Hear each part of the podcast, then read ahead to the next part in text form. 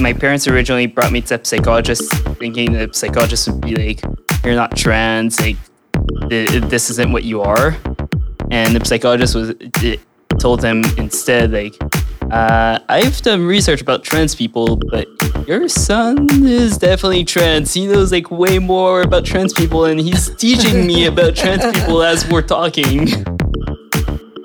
Um, a child being gender fluid, gender expressive, gender creative, gender diverse, or transgender doesn't mean they have gender dysphoria. Okay. And I think that's a really important point for everybody to keep in mind.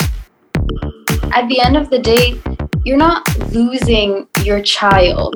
You're just learning to get to know them maybe differently. And so I really like that approach with curiosity because opening those conversations can, yes, help you understand as a parent, but also help your child understand. Hello, and welcome to this podcast by AiderSonEnfant.com in collaboration with the Jeune en Tête Foundation. My name is Kim Sullivan, and I am honored to be hosting this discussion today as we dive into a subject that concerns more and more parents gender identity. According to data from the last census, which for the first time offered respondents the possibility of identifying with a gender other than male or female, one person aged 15 and over in 300 claims that their current gender does not match their sex at birth or identify with the binary model, in other words, boy girl. Let me share some shocking stats with you today. In Quebec, half of sexually diverse teens are still victims of bullying. 55% have thought about suicide, while 22% take action. 44% of them say they feel isolated, and 19% are victims of sexual assault. This data comes from a survey by sociologist Michel Dorais. So today we will try to tackle this vast subject by asking ourselves how, as parents, can we accompany our youth in the quest for gender identity? To further explore this topic and to try to answer that question, we will be discussing this with two members of the LGBTQ community Nathan Fortier, 19 year old trans male, and Céline Hourani, non binary 24 year old, as well as Sarah Peters, a psychologist at McGill University Sexual Identity Center, also called Music.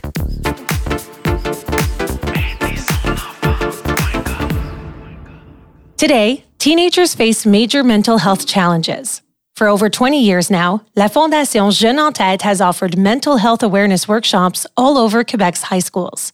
La Fondation now offers mental health kits for families, youth, and school staff. Free, simple, and lively scientifically validated content to reduce psychological distress. To find out more, go to fondationjeuneentête.org.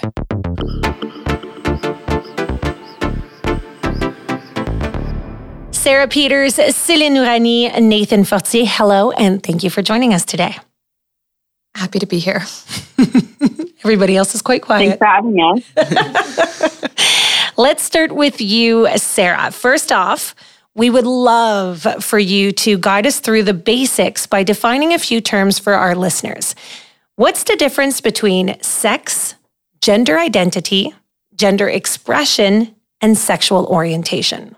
There's probably a lot of different ways that we can describe these terms, but I'll go with just sort of the bare bones. So, uh, sex is assigned at birth based on a quick glance at uh, visible body parts, um, but it's actually intended to summarize um, a constellation of, of biological attributes. So it can include things like chromosomes, as well as different hormone levels, uh, internal and external organs, um, and also tends to summarize a variety of other physical features.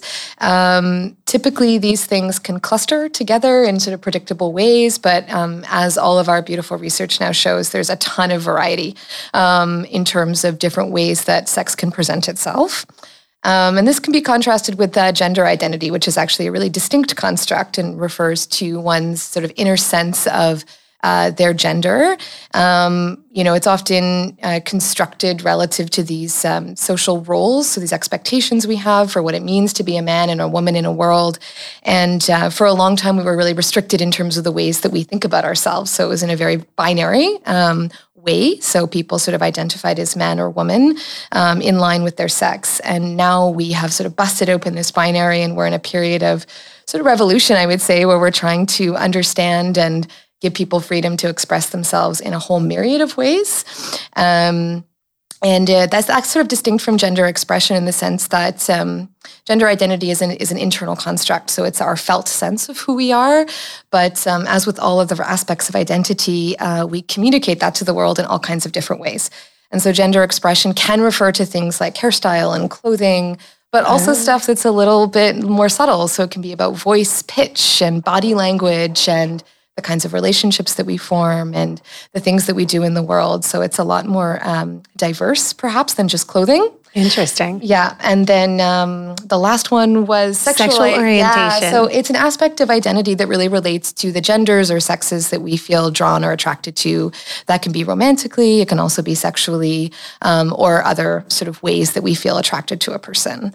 So these are constructs that you'll hear a lot of when we talk about gender and gender identity and gender diversity. And I'm happy we started off with that because I'm sure a lot of people uh, uh, wonder sometimes about the basics. And as we go along in this podcast, we're going to be touching uh, a lot upon those.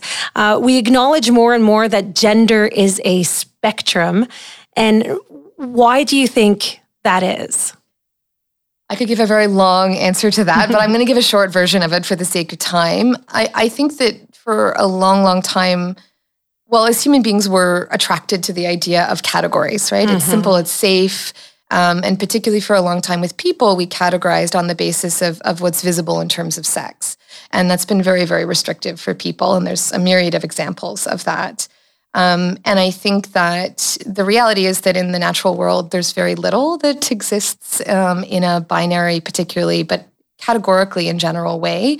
Um, most things in the natural world exist on a spectrum. And so, like a simple example sometimes I use with people is something like height we never ask people to categorize themselves as tall or short. Although we could probably do that, right? We could think of an arbitrary cutoff where we said if you're over this line, you're tall. If you're under this line, we're short. Yeah. But we never ask people to reduce themselves to those kinds of categories.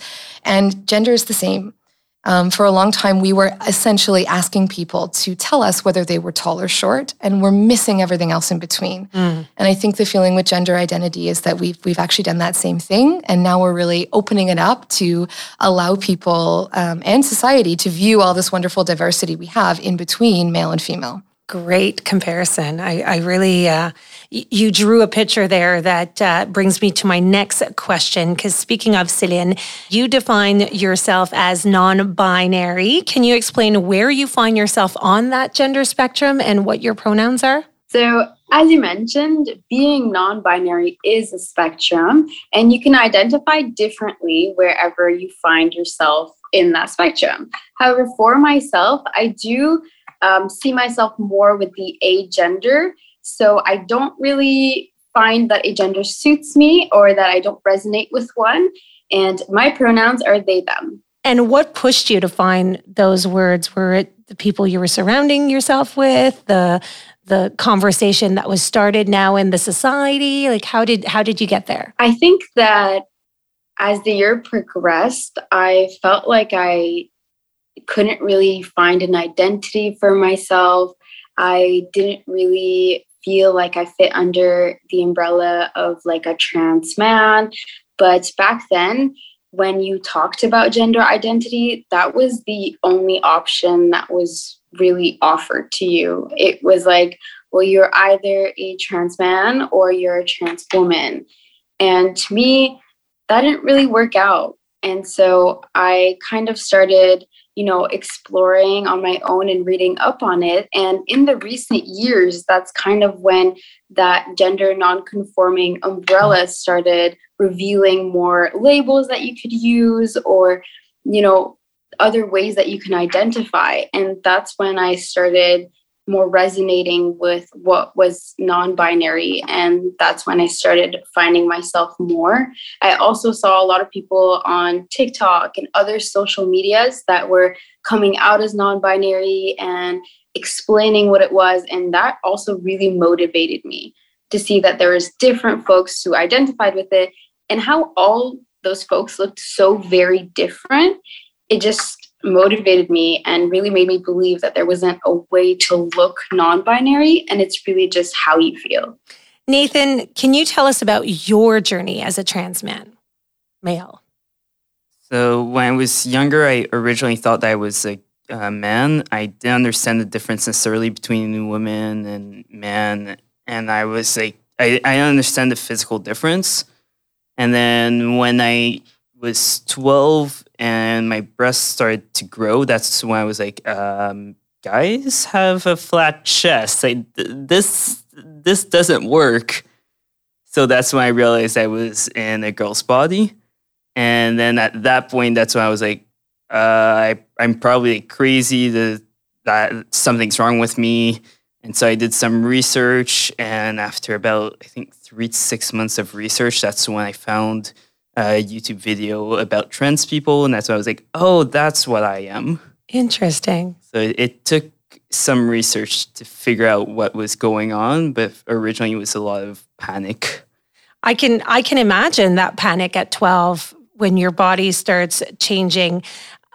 You're talking about research and uh, we spoke off the air before coming to do this podcast. You were saying that uh, that research continued well into until you were 16. Yeah, I kept on doing as much research as I could because in the situation I was, I wasn't comfortable doing it coming out to my parents and telling my parents I was trans. So I was like, well, if I'm not gonna tell my parents I'm trans, let's make sure I'm as ready as I possibly can for when I do tell them because I'll have to eventually. So I was like, okay, so let's do as much research as I possibly can. Let's try to find ways I can hide that research from my parents. So I figured out the exact uh, YouTube algorithm that would get me to trans videos without actually typing trans videos Wow. by going into medical videos first. I figured out the exact path that I could use, so I never typed it, so it wasn't in my search history, but I was still going out to those videos. I can imagine um, the comfort of being able to find content because, you know, just 20 years ago, someone would have not had that privilege to find the content. You also had uh, psychologists that you were able to speak to, and you uh, uh, they were impressed by the amount of knowledge you had. Tell us about that experience. Yeah, so I found my psychologist when I was around 16 after I came out to my parents.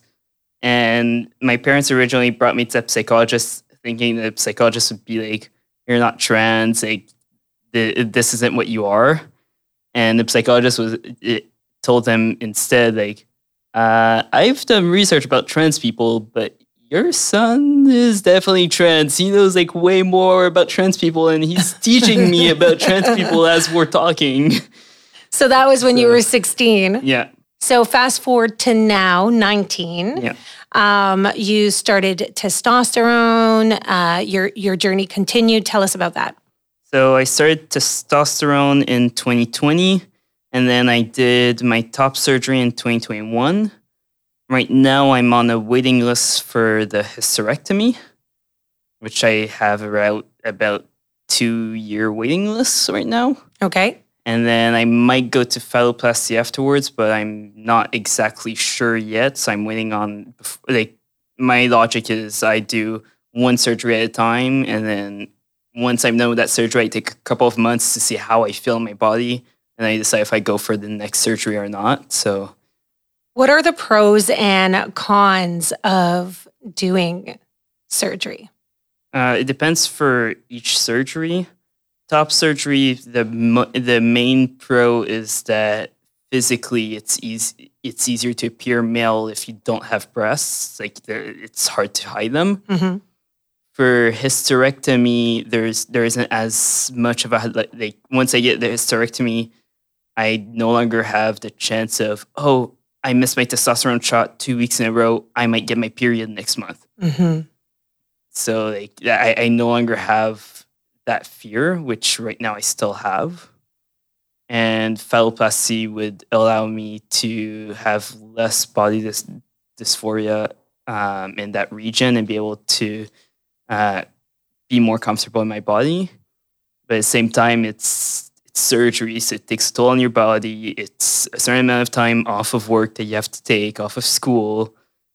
And it's all of those effects of like, oh, for top surgery, I had to go to Montreal. So I have to take X amount of time off of school and work to go to Mhm. Montreal. I have to do the surgery, hope that nothing goes bad.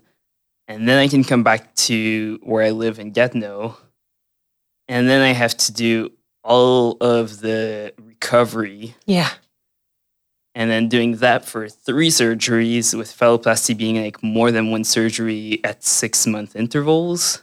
It's a lot to think about. So it's a lot to think about, and it's a lot of taking time off of work and school and figuring out how that's going to work. Celine, you as a, uh, a non binary person, have you ever thought of surgeries or hormone treatments? I have thought about it. I was interested in top surgery or even starting low dose testosterone. Um, however, it's still a journey that I am exploring myself because I'm also trying to just keep finding myself and starting to be more okay with the fact that non binary people can look so different. And so at the end of the line, it's really important for you to do what you feel most comfortable with. And I think for me, it may still be top surgery, but it is still something that I'm thinking of and still considering. We were just talking with Nathan and Celine, and both mentioning how it's a thoughtful process. So, do you think uh, psychologists, mental health professionals with knowledge in this field is who we should seek if this is an alternative we want? I'm being mindful about how I answer this question because, in the end, this is gender care. So there's no Mhm. one size fits all. There's no one path. It's really the push is really now for individualized care that really meets a person's gender needs. Mhm. Um, and so it is a health, it is a thoughtful process. Um, we use an informed consent model. Um, that, that's what the standards of care calls for, um, which limits the gatekeeping role that a lot of medical and men- mental health professionals are placed in. Um, what this means is we work with our patients and clients to make sure they have a full understanding of all of the side effects, um, all of the things that they ought to be thinking about. So things like um, fertility and um, other aspects of identity that can shift and change over time. Um, also working to ensure that uh, where possible, that uh, young people have the support of their family, because that can be very important for general mental health um, outcomes in all people. Um, but particularly people who have a journey ahead of them in terms of you know a lot of medical interventions and a lot of change in their lives, you know, in terms of roles and relationships. Um, but I don't think it's it's they're certainly not required to consult a psychologist, and I, I would encourage people to think about that. um, I think we can play a really helpful role for some people, but it's it's not something that is required for anyone, nor is mental health care. Um, there's a lot of people who can have these discussions with patients. Um, in our clinic, we have nurses, myself, and different kinds of psychiatrists. Great answer. Yeah, um, provide all of this information to Could be a parent, could be a friend, could be, yeah, no, absolutely. Each person uh, tackles it differently. We're going to tackle a subject now that both you, Nathan, and Celine mentioned, and that is gender dysphoria. Uh, Nathan, I know that you had a lot of gender dysphoria before starting your transition, and you still um, uh, deal with it today. Could you share with us a bit about that experience? So it's it's kind of a, a feeling of sometimes panic, sometimes just not wanting a part of your body.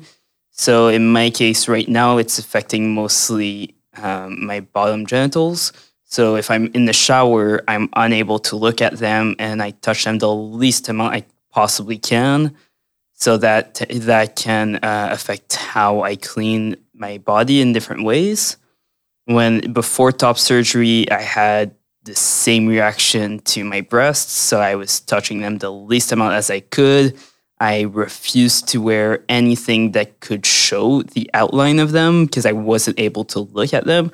So i would only wear sports bras or binders once i did my coming out. So uh, it, it was hard but it, it's possible to deal with. It's just really hard to deal with depending on who you are, because it also depends on the severity of your dysphoria. Of course. In your case, it was it was a, a sense of intense panic. Um, do you think that the main thing that helped you was to go through with some of these surgeries? Do you like what helped you try to manage that uh, that dysphoria?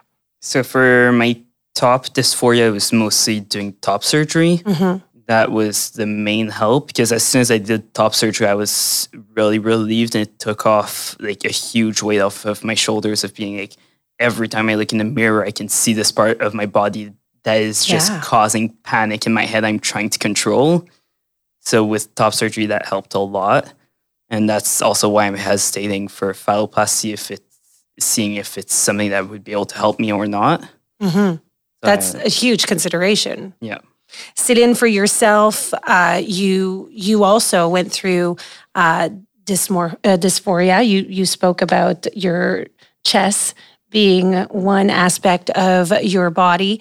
Um, how is it for you? And do you still feel it sometimes? It's still difficult. Yeah, for sure. So, I mean, the dysphoria was there growing up. I never really liked my chest. I there's some something about it that I just always hated seeing. And even now to this day, I don't feel great about it. I still wish that it wasn't really there a lot of the time, but I did find other ways to cope with it. Just getting binders can be really affirming to me on days where I don't feel good about it at all. And just talking about it and just verbalizing what I'm going through also really helps me through these times. So, how did transitioning from female to male change you, Nathan? So it changed mostly with the way that I act because I used to be really, really, really shy. Um, I would avoid going out in public at all cost. I would avoid uh, pictures being taken from for me. I would like I would basically hide in my room, do my research, watch my videos, and then be out to school and come back into my room and not get out of my room as much. Whereas now I'm like, okay, I've had top surgery, so I don't need to worry about like passing in, when I'm in public. I'm like, okay, I'm going out in public. I'm at work. I need to go to the bathroom. Let's go to Tim Hortons. Let's go to men's room. I don't have that question as much as before, where I was like, do I look like a girl or do I look like a guy today? So you're not you're So, you're like- kind of not hiding anymore. You're Yeah. you're you've taken off that mask and you're able to be your true self. Yeah, and I'm able to work, whereas before I would never have imagined working because I was like too shy. I wasn't able to uh, talk to other people. Whereas now, like the work that I do entails that I talk with a lot of different clients every single day.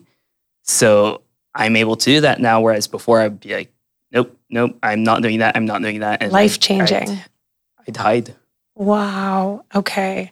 Um, our goal today is to help parents. Uh, hearing your stories definitely helping as we're going along in this podcast.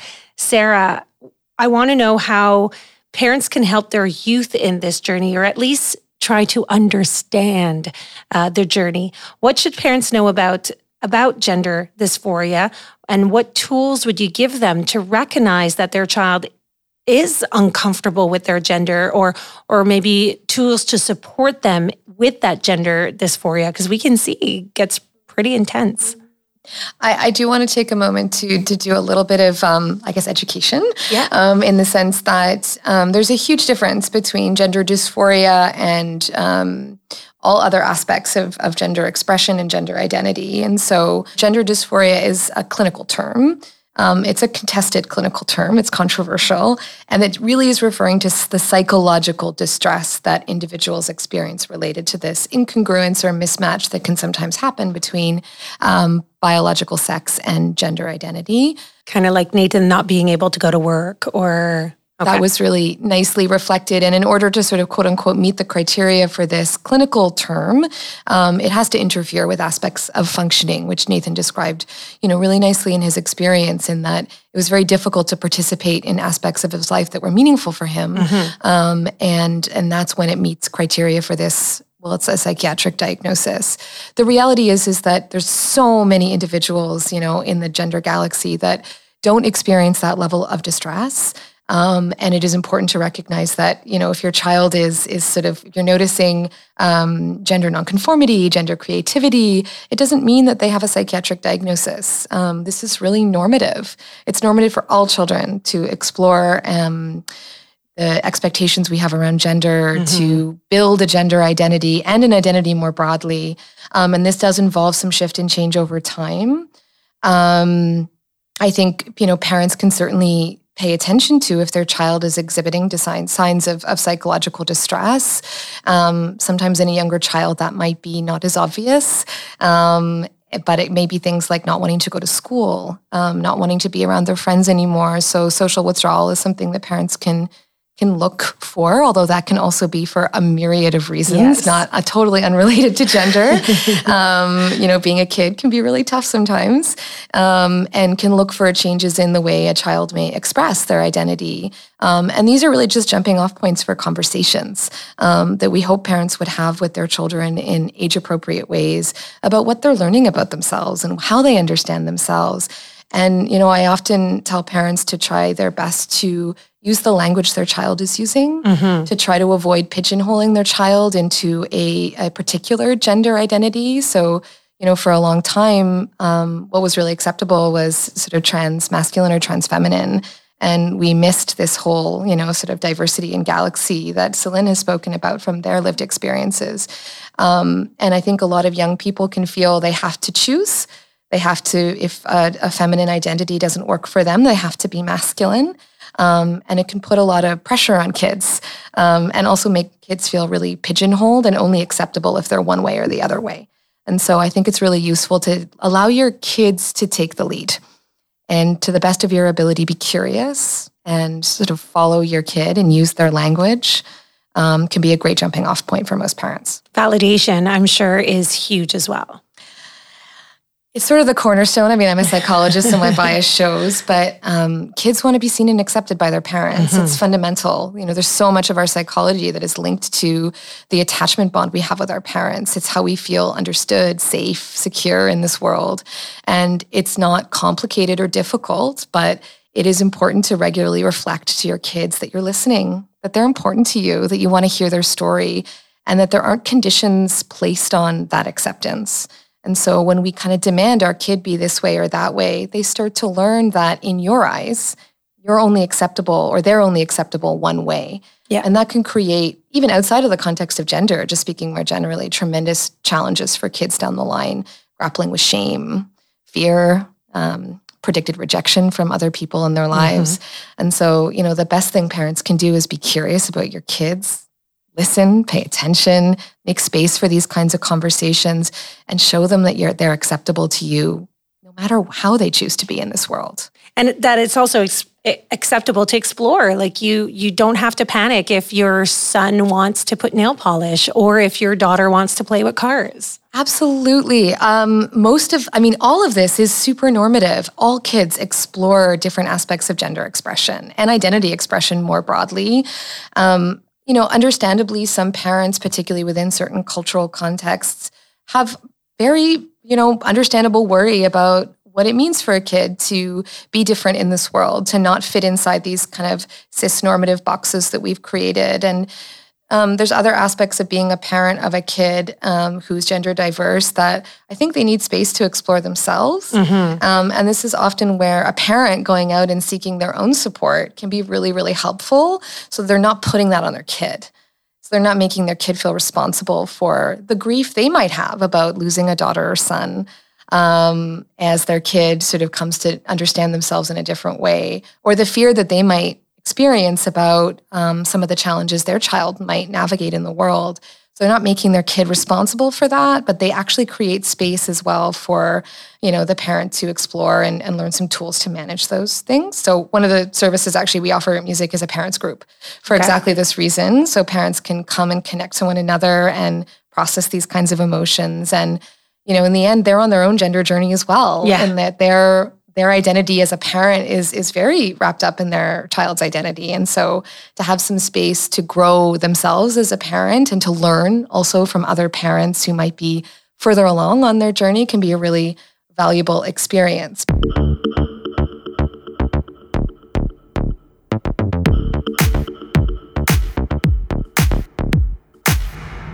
but we're also in a society that's very diverse culturally. And I know that Céline, this is something that affected you. You are of Arabic background, and you said your coming out was uh, very different from maybe uh, a, another child due to your cultural background.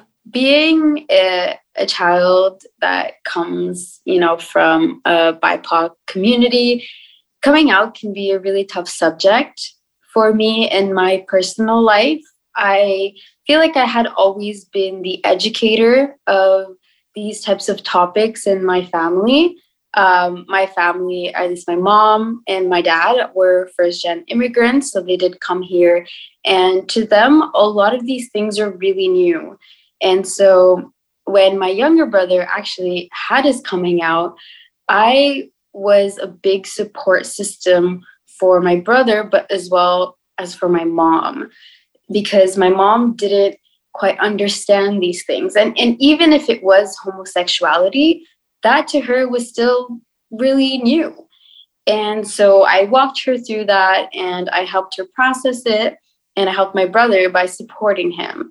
However, when it comes to my coming out, I still hesitate, still now, because I know that I've always been the educator. And so I'm going to have to talk about it first in a way that I can feel comfortable. And I haven't quite, I, I guess I haven't been able to have that conversation with my mom yet. However, I think that parents have changed so much over the years. At least my mom has. And I've learned to trust her reactions a lot more. I honestly thought that her response to my younger brother was going to be a lot worse than it was. In reality, she was understanding. She was a bit hurt, but she was there. And now that we've passed through that, she is so supportive. So trust your parents. They're there for you. And even if this may be uncomfortable to them at first, they're going to try because you're their child and they're they're here they love you and especially if they're listening to this podcast with you or without you that's because they want to do the steps towards you but i do have to ask sarah what do you do when one of the parents is sitting down and listening and accepting but the other may not be as much it's a great question. And again, there's no one size fits all. It can be, I mean, already there's a bit of a head start for a family and having one supportive parent can be huge for a child or a teen. However sort of placing the child in a situation where they feel responsible for you know conflict within their their parents can be can be a lot for a young person to to feel responsible for. Um, and so i would say this is actually a great um, example of a situation in which a mental health professional or psychologist can be really useful is sitting down with the family without the kid because this isn't hmm. really about them, is it? True. This is about the parents um, struggling to get on the same page about their understanding of their child's identity and journey and how they want to sort of manage and respond to it. So, this is something I think that parents can seek out some support for, and there can be space created where they feel safe to freely express their emotions, discuss what they're struggling with, and, and create a common space and understanding where they can support their kid. But I think in these types of situations, my professional opinion would be it's probably best if your kid is left out of this um, as it's not this is more about navigating your own thinking um, as a couple as opposed to um, something your kid needs to feel responsible for managing. Let's talk about uh, um, those feelings and what we can do as individuals uh, or what we can avoid saying uh, to gender diverse people. Céline, let's start with you. What would you say um, people should avoid saying to gender diverse people? I would say maybe avoid saying comments like, oh, you don't look like X or you don't look like Y, as if you have to look a certain way if you are gender diverse. I think the point of gender diversity is welcoming all of those differences. And honestly, we don't really want to fit in a box. so just telling us that we don't look a certain way is a little bit of a weird comment. but also, one point that I would like to highlight is how to respond when you accidentally misgender someone. I think that sometimes it's in, inevitable. You don't really know someone's pronouns. And of course, it's always a great reflex to ask. But if you do ever misgender someone, just correct yourself and move on. I think that's really what you should stick to doing because sometimes when we misgender someone and, or someone gets misgendered, we feel really bad about it. And that's okay. But it's not time to profusely apologize and to make a big scene about it because that because then that brings more attention to the fact that you misgendered this person. And also it puts the misgendered person in a weird situation. As someone who got misgendered in that moment, I don't want to be calming someone down for misgendering me. It puts a strange dynamic, and it's just easier to just correct yourself and move on. So we could just continue with the conversation and not bring attention to that fault and etc. Do you have any advice, Celine and Nathan, uh, for parents on how they should react to a coming out uh, or how you wish your parents had reacted you you said you know haven't done it yet your your mom had a positive um, attitude towards your brother or at least an informative reaction she came to see you um, are you hoping for the same type of reaction are you as a parent I think it's okay for you to not understand certain things right away. I think it's okay for anyone to not understand things right away. But I think what's most important is to approach it with curiosity and also welcome it. Because at the end of the day, you're not losing your child. You're just learning to get to know them maybe differently. And so I really like that approach with curiosity because opening those conversations can, yes, help you understand as a parent, but also help your child understand because it allows for that organic conversations that maybe your child isn't able to have with many people in their life. So that can be really comforting in that moment. And also, you know, if you want to, you can also look up articles, you can look at other sources and inform yourself as well because you don't want to put all the burden on your child either to constantly inform you but just like meeting them halfway can be really really pleasing for you nathan i know that your coming out was uh, in a moment of distress and was not accepted as uh, uh, as you probably would have hoped what do you um, advise parents or, or what do you wish you could have told your parents uh, I I wish that my parents' reaction would have been more like, "I don't understand this." Is there somewhere, someplace that you would recommend that I get the information instead mm. of asking you all of the questions at once? Some type of reaction like that. That way, it's not the kids trying to inform their parents, but it can be a, an organization that has more information that parents are more interested in that might be able to inform the parents about all of the different things that uh, having a trans a trans kid or gender diverse kid can entail.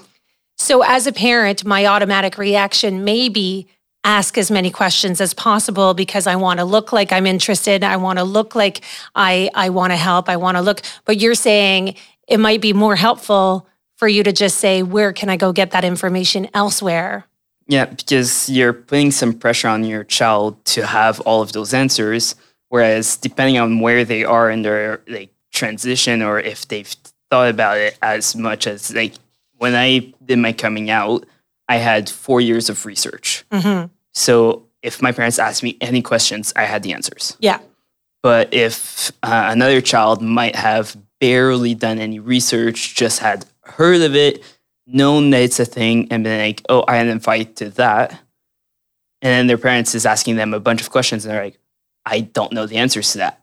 That can put a lot of pressure on your child's shoulder. So Sarah, I guess it's again finding that fine balance of of showing you're supportive and showing you're interested, but at the same time, not giving them you're responsible for your child. They're not responsible for you.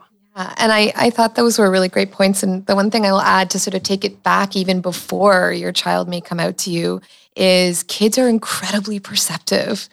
um, especially young kids. And so they're constantly trying to read you mm. and constantly learning from you about what's acceptable in the world. And so parents can be really mindful about what messages they're sending their kids, even from really young ages. Something as simple as, oh, girls don't play with that kind of toy. This is a girl's toy. Boys don't cry. Boys don't cry, right? Girls don't get angry. Girls don't hit.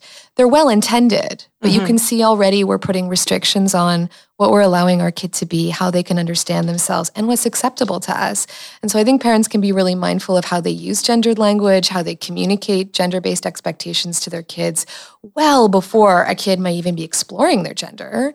And if your kid is coming out to you, you know, they're already trusting you with something huge. Mm-hmm. They're trying to show you how they understand themselves. And so I agree with what, you know, Celine and Nathan beautifully described in that it is a bit of a balancing act. You know, hear your kid, listen and be curious, but don't expect them to have all the answers. They're going to tell you what they know and trust you with that. And then the rest might be about you trying to figure out how you can get all the outside information and support for your process. Also, it would be really important for parents to you know, if they're willing and if they are in a supportive role to learn how to advocate for your kids. Yes. So that it doesn't fall on their shoulders. And a really important space in which that can happen, which Nathan and Celine brought up, is in school environments where parents can do a, be a huge support for their kids by advocating for their child in that space. It may be around issues related to washroom use and it may be about um, issues related to bullying or, or teachers consistently misgendering kids or pressure children feel in the school environment to fit into a binary. You know, even if teachers and other students might be really accepting, they might also ask a kid, you know, are you masculine or feminine? Are you boy and a girl? Mm-hmm. Pick, choose. And it's well meaning. but again, it can pigeonhole children into having to choose to fit into these binary spaces, which really may not work for them. This is our final question. So I'm going to open it up to the floor. Uh, each one of you what would you like to say about gender diversity to the parents that are listening right now? If you had like one in conclusion, what would it be? I would say that gender diversity just looks so different for everyone. And that sometimes you might maybe not understand why your child identifies a certain way and looks a certain way. But that's okay because that person that you gave birth to or that person that you raised isn't different when they do their coming out. They're just more them.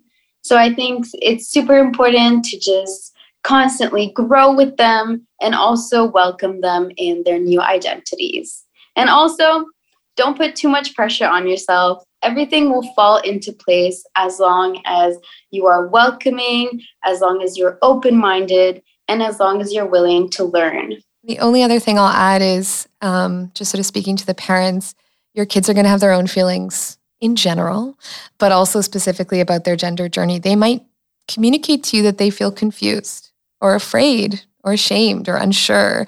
And that doesn't mean that there's anything wrong with their gender journey. It doesn't mean that they're on the wrong trajectory. It's it's normal to have these kinds of feelings as you're figuring yourself out. And so where parents can be really helpful is just sitting with their kid and showing them why their feelings make sense. We call it emotional validation. That's the fancy psychological term, but it really is the cornerstone that shows your kids that their emotions are okay and make sense, that they're acceptable in your eyes. And I mean, you can do it with anything. It doesn't have to be just about your kid's gender journey, but um, it's a beautiful way that you can show your kid that they make sense to you um, and that you're listening and they're important to you. And one final note that I remember from our pre interviews that I just want to bring back up is that um, we may hear a lot of parents say you're too young to know this or you're not you're not ready to know this but you said that gender identity actually starts forming around the age of two and starts to emerge more, more uh, in a more coherent way around the age of six or seven. So to keep that in mind for parents yeah. who who may think you don't know what you're talking about. And, you know, kids, just because the, their gender identity and identity is forming doesn't mean they have all the words to describe it yeah. the way we think they should in order to be quote unquote sure. Like those are our expectations. Um, your kid's going to tell you what they know and what they understand using their own language and it may not fit you know the boxes that we think are necessary for a person to understand themselves and i think that's that's thinking that again going back to my previous point that we have to unlearn that there's like a right way to describe yourself that means that it's legitimate language is evolving, it changes. Your kids is going to have different language to describe themselves at two and at six and at mm-hmm. 10 and at 20 and at 30 and at 60. Um, and so, like, what we can do is really accompany them on that journey as opposed to having these expectations about what they're supposed to know. I had air quotes there. Well, my final message to parents listening is um, you're doing exactly what you should be doing. You're listening. You're listening, you're opening a conversation. And on that note, I would end this conversation. Nathan Fortier, Céline Hourani, Sarah Peters, thank you so much for your participation. To all the listeners here, we will be adding resources of support groups, of articles, all sorts of resources that could help your journey, your child's journey on the webpage of this episode. Uh, community uh, that could be for you, communities that could be for your child, references for psychological and medical support. It is there. You are on the right path. You're opening the conversation. And that, I think, coming back to what Nathan said, is what you want to, to have as a starting point. So, bravo to you. And thank you to you guys for joining us.